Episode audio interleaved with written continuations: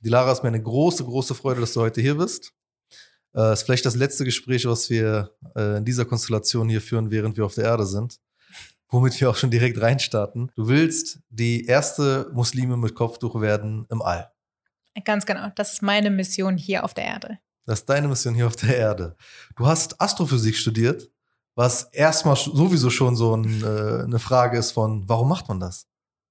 Na, die Leidenschaft hat in der Kindheit angefangen, so von meinem Vater aus. Eigentlich war es ja nicht mein Ziel gewesen, Astrophysik zu studieren. Das war so in die Richtung. Eigentlich wollte ich Astronomie studieren. Da es aber nicht die Möglichkeit gab, in Berlin überhaupt in die Richtung zu gehen, habe ich dann sozusagen die alternative Version benutzt und habe dann einfach Richtung Physik studiert und mit dem Schwerpunkt Astronomie. Schon immer mit dem Ziel, irgendwann ins All zu gehen? Ganz genau, ja. Von klein an. Und wie sieht es gerade aus? Wie sind die Chancen? Die Chancen sind nicht gerade sehr groß. Ich meine, insbesondere Frauen sind ja momentan nicht gerade im Fokus, die überhaupt Astronautin werden wollen. Mhm. Aber ja, ich meine, ich habe jetzt elf, zwölf Jahre darauf gewartet, bis die ESA, die European Space Agency, gesagt hat, wir suchen erneut Astronauten und wir wollen wieder Astronauten ausbilden. Und das ist dann meine Chance. Ich, äh, ich erfülle auch alle Bedingungen, die erfüllt werden müssen. Ich bin 26 geworden dieses Jahr und das heißt dann für mich perfekt. Also ich kann diesen Schritt jetzt wagen. Ähm, du sagst nicht viele Frauen sind in dem Bereich. Wie kann man sich das vorstellen? Also nicht viele heißt wie viel? Weißt du das? Ähm, also aktuell in Europa gibt es nur drei Astronautinnen. Oh, eine italienische, die Samantha Cristoforetti, von, ich, ich bin mir nicht ganz sicher, 53 oder 58 Astronauten. Schlechte Und das Rate. nur in Europa. Hm. Genau. Und äh, die erste Astronautin, die überhaupt in der Raumstation war, das war eine Italienerin. Und momentan werden zwei deutsche Astronautinnen ausgebildet, die es hoffentlich nächstes Jahr zur Raumstation wagen werden. Warum ist das so? Warum sind Frauen so unterrepräsentiert in dem Beruf? Wie in vielen anderen übrigens auch. Es ist eigentlich nicht so, dass sich die Frauen nicht dafür interessieren, überhaupt Astronautin zu werden, sondern es gibt einfach keine Frauen in der Naturwissenschaft, weil die Bedingung ist ja, du musst im naturwissenschaftlichen Bereich überhaupt studiert haben, beziehungsweise überhaupt in dem Bereich arbeiten, dass du die Bedingungen erfüllen kannst. Und hm. momentan ist die Präsenz der Frauen in der Naturwissenschaft so gering, dass die Frauen selbst sagen so, okay, ich erfülle die Bedingungen nicht, also kann ich auch nicht Astronautin werden. Wie nimmst du das so wahr, wenn du jetzt eben dann in diesem Bereich, in diesem Berufsfeld da jetzt so auftrittst? Ähm, man hat, du hast eine Instagram-Seite, auf der du sehr aktiv bist, überhaupt auf sozialen Medien, sehr aktiv dafür wirbst, dass man ähm, dir eine Chance gibt als Astronautin, aber auch, dass andere Leute sich äh, vielleicht ein bisschen mehr doch mit diesem Berufsfeld äh, beschäftigen, vor allem jüngere Mädchen, die dann so in dieser Findungsphase sind. Ähm, wie ist so die Resonanz in dem Bereich darauf, dass du dann eben jetzt aufmerksam machst auf diese Lücke? Zu Beginn gar nicht gut. Also ich hatte eigentlich auch gar nicht vorgehabt, überhaupt mit äh, Social Media anzufangen. Aber ich dachte mir so, hey, es ist so selten, dass es überhaupt Astrophysikerinnen gibt in Deutschland. Und ich war eine der ersten Frauen, vor allem mit Kopftuch bin ich die allererste in Deutschland, die überhaupt Astrophysikerin geworden ist. Und dann dachte ich mir so, ich muss irgendwie eine Präsenz verschaffen und momentan Social Media ist relativ aktiv. Wir sind in einer Welt der Digitalisierung, wo Instagram, Twitter, TikTok und, und so weiter benutzt wird. Und deswegen nutze ich auch gerne die Gelegenheit aus, um einfach mal ein bisschen zu zeigen, die Wissenschaft kann relativ cool sein. Nicht auf die Art und Weise, wie wir das in der Schule kennengelernt haben, sondern wie wäre es, wenn ich das einfach auf meine Art und Weise präsentiere, um einfach die Aufmerksamkeit in eine andere Richtung zu ziehen. Wo ist denn der Unterschied zwischen deiner Art und der anderen Art? Wie kann man sich das vorstellen? Ich sage immer, ähm, die Professoren, die in den Universitäten unterrichten, sind immer sehr theoretisch. Sie, sie erzählen etwas, aber sie wissen nicht dahinter, also sie hinterfragen nicht, was passiert denn eigentlich, sondern sie lernen förmlich nur die Formeln auswendig und präsentieren das an der Tafel und sagen, das ist es. Aber dann denke ich mir so, warum denn? Versuch mal ein bisschen so auf eine visuelle Art und Weise zu präsentieren, warum ist das denn überhaupt so? Hm. Und deswegen habe ich dann versucht, die Wissenschaft auf meine Art und Weise mit der Zeit kennenzulernen. Beispielsweise, ich nehme immer mein Lieblingsbeispiel, ich bin ja auch hoffentlich angehende Mathematikerin, dass ich sage, wusstest du, dass das Gemüse, das auf deinem Teller landet, aus 99 Prozent der Mathematik besteht? Und dann stellt sich natürlich die Frage, warum denn das Gemüse? Ja, das will so. ich jetzt auch wissen. Genau. Und jetzt, wenn man hinterfragt, was eigentlich hinter diesem Gemüse, hinter diesem ganzen Prozess überhaupt äh, passiert, also dass man diese Samen einpflanzt, gießen, diese Erntezeit und, und, und, das gehört alles mit zur Mathematik dazu. Sprich, Vorher muss alles überhaupt genau berechnet werden. Wann muss ich das alles einpflanzen? Wie lange dauert das? Wann kann ich das ernten? Und wann kann ich das sozusagen kochend auf meinem Teller bringen? Okay. Genau. Also das ist sozusagen dieses visuelle, wie man sich das vorstellen kann. Mhm. Und dann macht das so Klick und dann denkt man sich so, ah cool, Mathematik kann eigentlich super lustig sein. Beziehungsweise Hättest du mich- interessanter. Hättest du mich bloß versucht zu überzeugen in der Oberschulzeit, bevor ich all die Fünfen in Mathe bekommen habe. Ich war nicht besser. Echt? Ja, ich war nicht besser. Wie? Ich war super schlecht in der Schule. Erst hat in der Grundschule angefangen, in der Oberschule genauso und beim Abi genauso. Wa- wa- wa- aber warte, jetzt, jetzt, jetzt bist du Astrophysikerin. Wie passt das zusammen? Ich hatte schon immer ein Problem in der Schule gehabt, dass ich erstens die deutsche Sprache nicht gut beherrschen konnte, obwohl ich in Deutschland geboren bin, also in Berlin. Und danach kam im Nachhinein noch dazu, dass ich äh, die Mathematik gar nicht so gut beherrschen konnte. Also ich konnte nicht so gut Kopf rechnen. Und mit der Zeit habe ich gemerkt, oh, die Lara hat eine Kopfrechenschwäche. Das wurde nicht irgendwie ärztlich nachgewiesen oder so. Ich habe das einfach mit der Zeit gemerkt. Ich konnte einfache Terme, also wie zum Beispiel 1 plus 1, kann ich ehrlich gesagt bis heute nicht so gut. Ich muss dann immer etwas länger überlegen. Kann ich einfach nicht rechnen. Ich habe Probleme beim Einkaufen, benutze mein Handy, irgendeinen Taschenrechner und dann funktioniert das. Also, Und trotzdem hast du Astrophysik studiert und bist da genau, durchgekommen. genau. Weil ich einfach mit der Zeit gemerkt habe, in der Schule war ich nicht gut. Aber genau dann, ich habe übrigens Fachabitur gemacht. Als ich mein Fachabitur gemacht hatte und das Richtung Sozialwesen, was eigentlich gar nicht mit dem naturwissenschaftlichen Bereich zu tun hat, hatte meine Mathelehrerin gesagt so, du gehörst zur Naturwissenschaft. Denn sie hat dann schnell gemerkt, denn ich hatte die beste Prüfung geschrieben in Mathe und das war wirklich so Höchstleistung von mir gewesen, wo ich dann auch selber gesagt habe, ey, Mathe macht mir extrem viel Spaß. Wie wäre es, wenn ich in die Richtung gehe? Und das natürlich mit Hilfe eines Taschenrechners. Natürlich, da, da durften wir aber Genau, auch. genau. Ähm, also lag es an der Lehrerin? Dank meiner Mathelehrerin bin ich überhaupt so weit gekommen, tatsächlich. Also kann man schon sagen, vielleicht äh, ist das Bildungssystem da irgendwo relevant in der Frage. Jein, kommt drauf an. Es kommt immer drauf an, welche Bindung man zu dem Lehrer oder Lehrerin aufbaut. Ich meine, wenn man wirklich dieses Interesse zeigt und äh, wirklich zeigt, hey, ich möchte das unbedingt verstehen, ich möchte das unbedingt kennenlernen, dann signalisierst du eigentlich dem Lehrer bzw. Lehrerin auch, ah, okay, dieses Kind, diese Schülerin, dieser Schüler hat Interesse in dem Bereich und möchte auch in dem Bereich weiterkommen. Dann bleibt der Lehrer oder Lehrerin auch dabei. Auf eine gewisse Weise nimmst du jetzt auch die Rolle einer Lehrerin ein, wenn du beispielsweise jüngere Generation, also du bist selbst noch sehr jung, aber sagen wir noch jüngere, Leute, die vielleicht gerade erst äh, mitten in der Oberschule sind oder noch in der Grundschule sind, äh, indem du die heranführst an diese Welt des A- Weltalls und ähm, an ähm, Welt des Weltalls macht keinen Sinn, oder? an das Weltall an sich und an die Genau. Naturwissenschaften, die sich darum herum äh, aufbauen. Ähm, wie nimmst du denn da so das Interesse wahr? Ist, ist das so immer noch etwas, was so fasziniert? Es kommt immer drauf an, auf die Situation an. Ich habe auch eine Zeit lang Nachhilfe gegeben. Ich hatte auch mal ehrenamtlich als Lehrerin gearbeitet für eine kurze Zeit, als Nachhilfelehrerin insbesondere. Und da habe ich mal den Schülern einfach mal versucht, auch auf meiner Perspektive, trotz meiner Kopfrechenschwäche, mal die Mathematik und Physik zu erklären. Und da haben dann die Kinder schnell bemerkt, hey, wie ich das erkläre, haben sie es verstanden. Und die Noten sind auch tatsächlich besser geworden. Und dann haben sie schnell mich mit deren Lehrern verglichen. Und ich fand das dann irgendwie traurig. Dann dachte ich mir so, ich habe dann immer hinterfragt, was stimmt denn bei deinem Lehrer oder bei, dem, bei deinem Lehrerin nicht? So, was macht ihr denn falsch? Was gefällt dir denn nicht? Und die sagten dann immer so, sie nimmt das Arbeitsbuch, guckt da drauf, schreibt irgendwas an die Tafel und sie sollten das dann lösen. Und das war's. Aber der Lehrer oder die Lehrerin hat niemals richtig erklärt, warum braucht man das denn heute? Also Mhm. warum braucht man das heutzutage? Und die Schüler, die fragen das doch. Die fragen, warum brauche ich denn diese Funktionsgleichung? Wenn ich mich in einem dreidimensional, dreidimensionalen Raum befinde, brauche ich, warum brauche ich vierdimensionale Funktionsgleichung? Und die Frage stelle ich mir bis heute hin. So, wenn ich jetzt in der Theorie aktiv bin, denke ich mir so, ich brauche diese n-dimensionale Funktionsgleichung nicht, um irgendetwas zu erklären, was doch überhaupt gar nicht existiert. Hm. Zumindest in meiner Sichtweise nicht existiert. Okay, dann ist die Frage für mich jetzt, warum? Warum willst du uns all?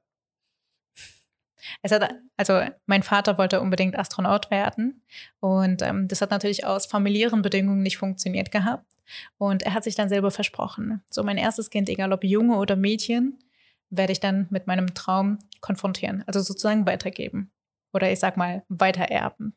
Also, und er hat mich dann einfach von klein an also damit angesteckt. Also er hat mir Bücher darüber äh, vorgelesen und dann hat er mir viele Geschichten dazu erzählt und, und, und. Und das hat mich dann mit der Zeit immer mehr geprägt. Dann dachte ich mir so, doch irgendwie gefällt mir das. Wie wäre es dann, wenn ich wirklich mal in den Weltraum fliege, von oben aus, von der Raumstation aus zur Erde hinabblicke und sage, ey, da ist meine Familie, das sind meine Freunde, das sind alle Menschen, die ich an meinem Herz geschlossen habe.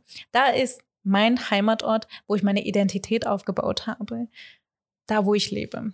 Also ich verfolge sozusagen den Traum für meinen Vater. Also ich mache das sowohl für ihn als auch für mich, um auch eine gute Vorbildsfunktion für alle zu sein. Du, wär, du wärst dann, wenn so Gott dir diese Möglichkeit gibt, ähm, die erste Muslima mit Kopftuch äh, im Weltall. Wahrscheinlich sogar die erste muslimische Frau, glaube ich. Oder gab es vor dir eine muslimische Frau im Weltall? Es gab eine muslimische Frau, ähm, die Astronautin geworden ist tatsächlich. Und das habe ich auch erst im Nachhinein erfahren. Mhm. Denn ich habe im Internet recherchiert, jahrelang. Und dann habe ich eine gefunden. Eine arabische Muslime ohne Kopftuch, die Astronautin geworden ist. Und vorgestern habe ich erfahren, dass sie Weltraumtouristin war. Sprich, man hat sie nur ein paar Tage zur Raumstation geschickt, damit sie dort sein kann, mhm. ohne jeglichen Grund. Und ich fand das irgendwie traurig. Insgesamt gab es elf Muslime und darunter nur eine Frau, die äh, Astronautin geworden ist.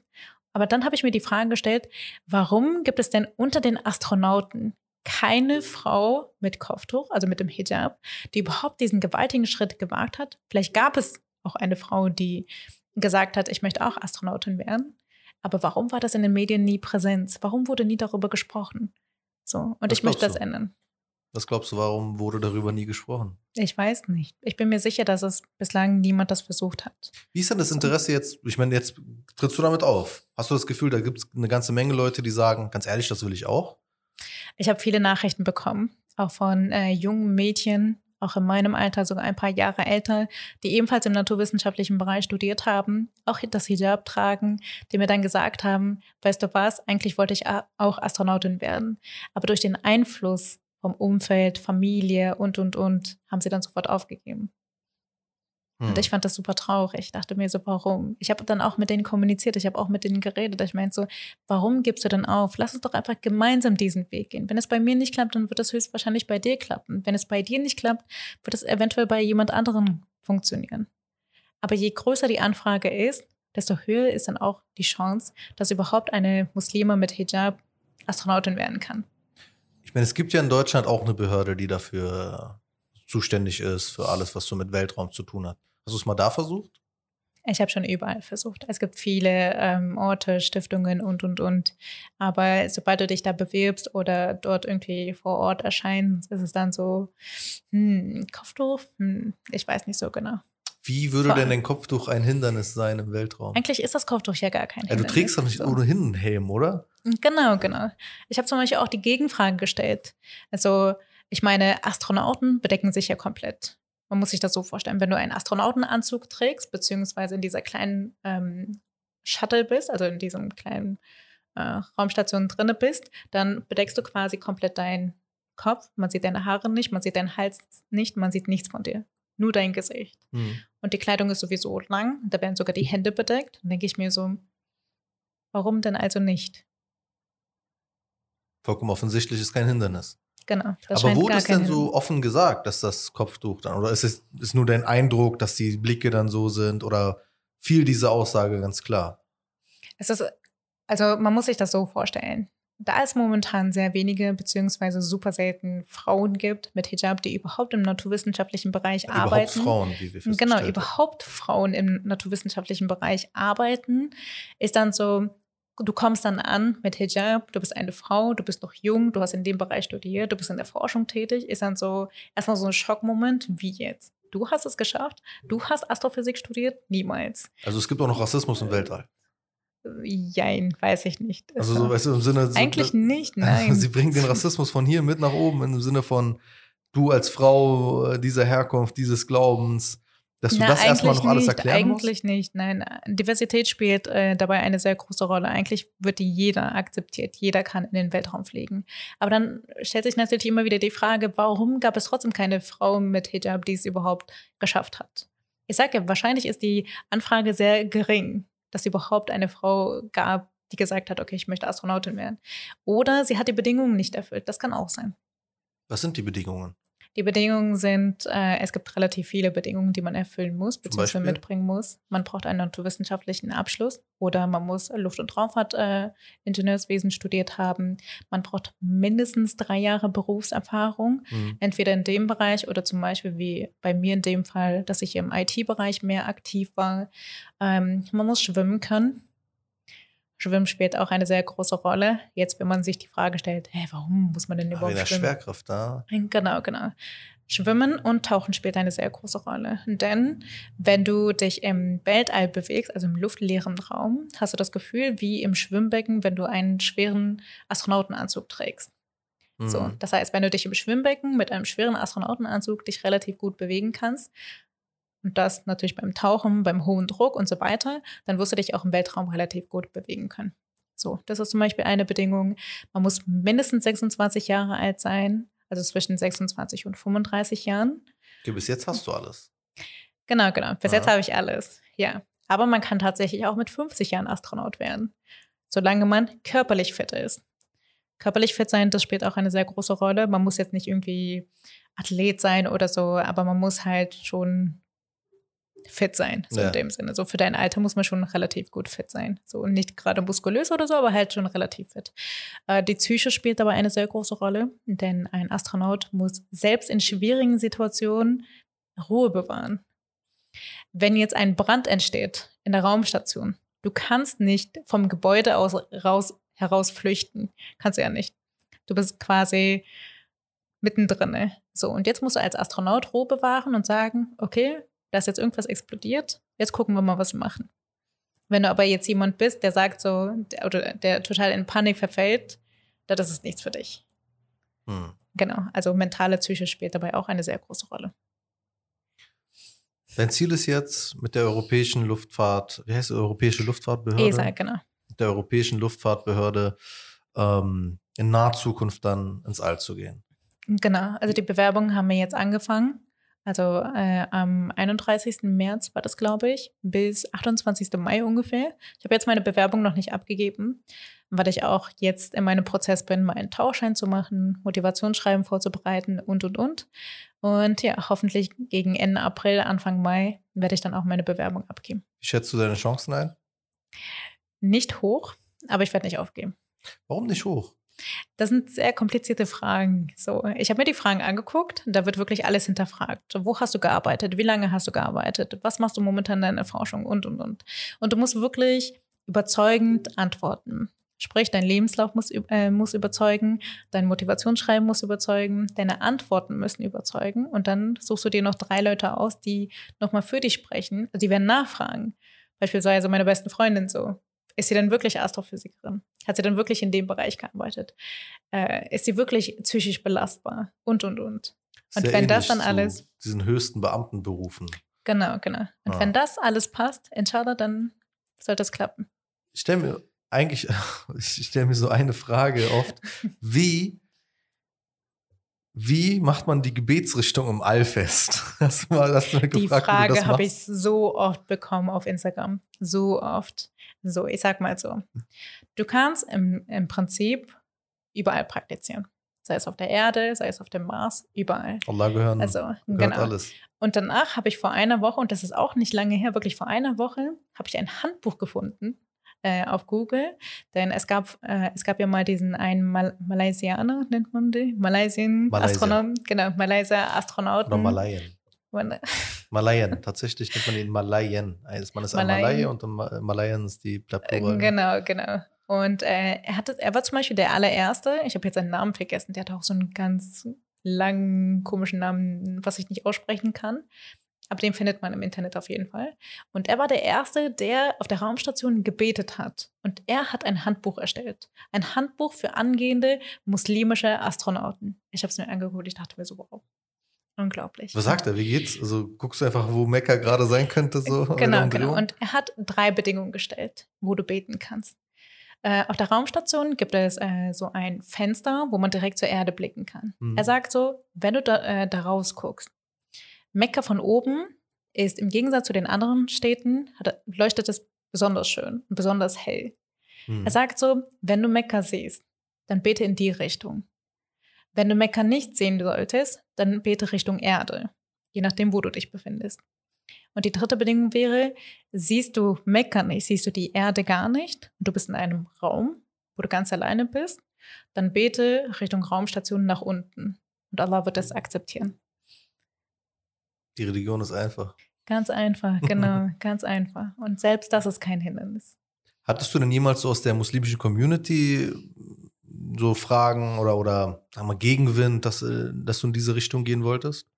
Ja, ich habe äh, schon ganz viele, auch ganz komische Fragen bekommen, auch bezüglich des Gebets.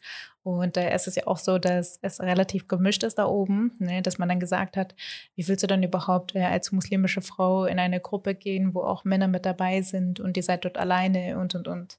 Aber ich denke mir so, das macht mir nichts aus. Erstens, es wird sowieso 24 Stunden lang beobachtet. Du bist dort nicht alleine. Also von der Erde aus wird alles gesehen. Selbst meine Familie könnte alles mitbekommen. Also im Prinzip könnte nichts Falsches passieren. Außer natürlich, man geht mit falschen Gedanken ran. So, ich sag mal so. Genau.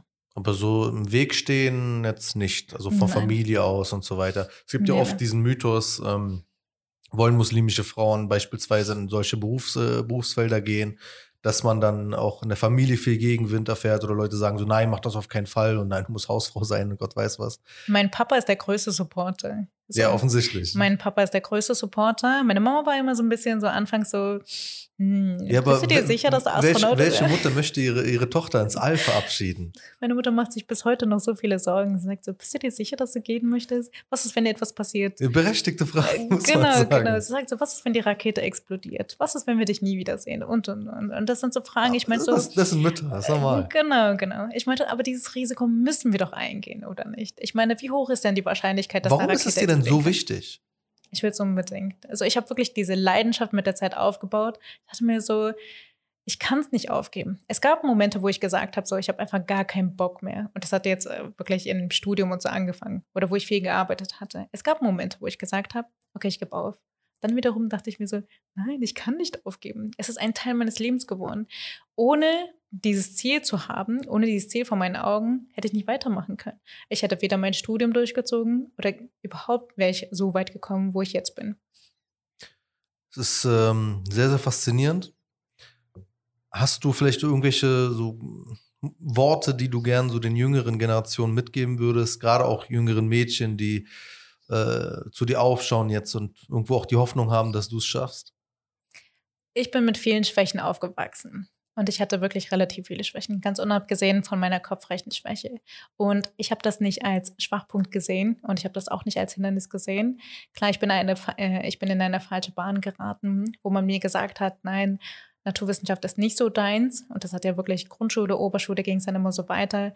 Man hat mir gesagt, ich sollte Sprachtherapeutin werden, obwohl meine deutsche Aussprache nicht gerade die beste war, was ich auch nie verstanden hatte, warum ich Logopädin werden soll. Ich dachte mir so, hey, ich weiß doch, was ich werden möchte. Ich wollte Astronautin werden. Und also mein Umfeld hat mich quasi, so gut es geht, beeinflussen wollen. Und ich habe mich aber nicht beeinflussen lassen, sondern ich bin mir selber treu geblieben. Ich habe einfach auf meinem Herzen gehört. Ich habe auf meine Interessen gehört. Ich habe auf meine Leidenschaft gehört. Und das gebe ich auch den Jugendlichen da draußen weiter. So hört auf euren Herzen, hört auf das, was ihr überhaupt machen wollt, das, was ihr werden wollt. Nichts ist ein Hindernis. Du kannst wirklich aus dem Unmöglichen das Mögliche schaffen, solange du mit Herz und Seele dabei bist. Ich bin der festen, Überzeugung davon. Das sind wunderschöne äh, Worte, die ich auch gerne als Abschlussworte dann so stehen lassen wollen würde. Es sei denn, dir liegt noch irgendwas auf dem Herzen. Es gibt eigentlich so viel, was man so sagen möchte, weißt du das? Also das ist wirklich, sei es im Berufsleben, sei es generell das, was man momentan macht. Also man möchte so viel weitergeben. Also nicht nur das Wissen, was man hat, sondern auch so viel Erfahrung also weitergeben. Aber das ist einfach, man, man weiß, entweder die Zeit reicht nicht aus oder die Energie ist ein bisschen begrenzt. So. Aber all das bietest du ja an über deine äh, Kanäle auf sozialen Medien. Da kann man dich ja finden und dann auch Genau, mit dir ins genau. Gespräch treten. Genau. Doch allgemein auch einmal verfolgen, was du so bislang auch schon gesagt hast. Und ich denke, du wirst auch weitermachen. Ja. Wahrscheinlich bis zu dem Punkt, dass du äh, im All sitzt. Vielleicht ist das doch nicht, vielleicht ist das doch nicht das letzte Mal, dass wir hier sitzen auf der Erde. Aber vielleicht schon äh, bald kann man dann ein Interview machen aus dem All zur Erde. Auf jeden Fall, warum nicht? Ich würde mich mega freuen. Auch Inshallah. wenn es nicht funktionieren sollte, sehe ich das nicht als Hindernis. Wenn es beim ersten Mal nicht funktioniert, dann klappt es beim zweiten Mal. Ich denke auch so schon machst du äh, eine ganze Menge Arbeit, die vorbildlich ist und vielen jungen Mädchen, überhaupt auch jungen Leuten äh, als Vorbild äh, ausreicht, weil in die Naturwissenschaften zu gehen, in die Astrophysik. Also ich kann es nur wiederholen. Was Ich würde mich so freuen, wenn ich jetzt erfahren werde in den nächsten Jahren, dass es immer mehr junge Mädchen und junge Frauen geben wird, die in diese Richtung gehen werden. Ich glaube, ich würde in Tränen ausbrechen. Ich mir so, ich habe so lange auf diesen Moment gewartet. Perfekt. Ich würde mich mega freuen. ich hoffe es, inshallah. Inshallah. Vielen, vielen Dank für das Gespräch. Es war mir Ich eine riesige dir. Freude und ich denke, wir sehen uns wieder. Inshallah. Inshallah.